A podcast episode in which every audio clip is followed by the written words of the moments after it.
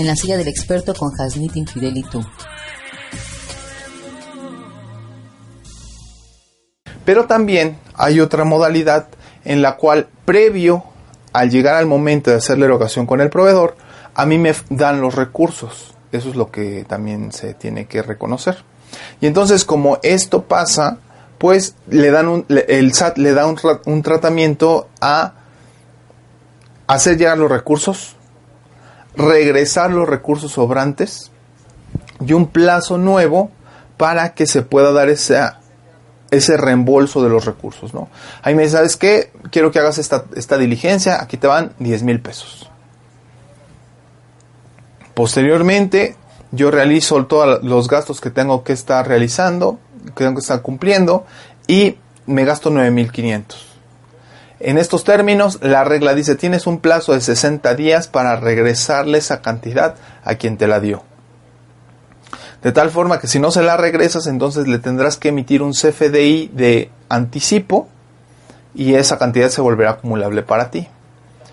Y era un intento que ya traía por ahí la autoridad ya desde hace bastante tiempo de ese plazo de los 60 días, ¿sale? Porque también ya marca plazos para los viáticos, marca plazo para varias cosas, ¿sale? Y dice, ¿sabes qué? Voy a entregar el dinero mediante cheque o traspaso de sus cuentas me hacen llegar el dinero por mediante cheque o traspaso. El tercero, debo de identificar, o sea, yo respecto a la persona que me pagó, en cuenta independiente y solamente dedicada a este fin los importes de dinero que le sean proporcionados para realizar erogaciones por cuenta del contribuyente. Se identifique en cuenta independiente, o sea, lo curioso de todo es que no sabemos a qué se refiere con cuenta independiente. Vamos a presuponer que es un registro en donde yo voy a llevar todos mis gastos, ¿sale? y nada más se va a dedicar a ese fin. ¿De acuerdo?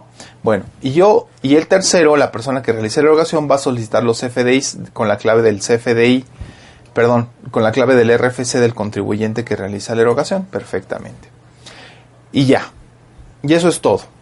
Me dieron 10 mil pesos, me gasté 10 mil pesos, se acabó. Pero ¿qué pasa cuando me dan 10 mil pesos y me gasto 9 mil 500?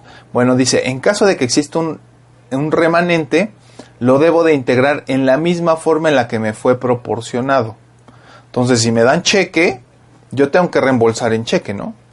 Porque no da el dinero con transferencia, porque si lo diera con transferencia se lo regresan en transferencia y se acabó.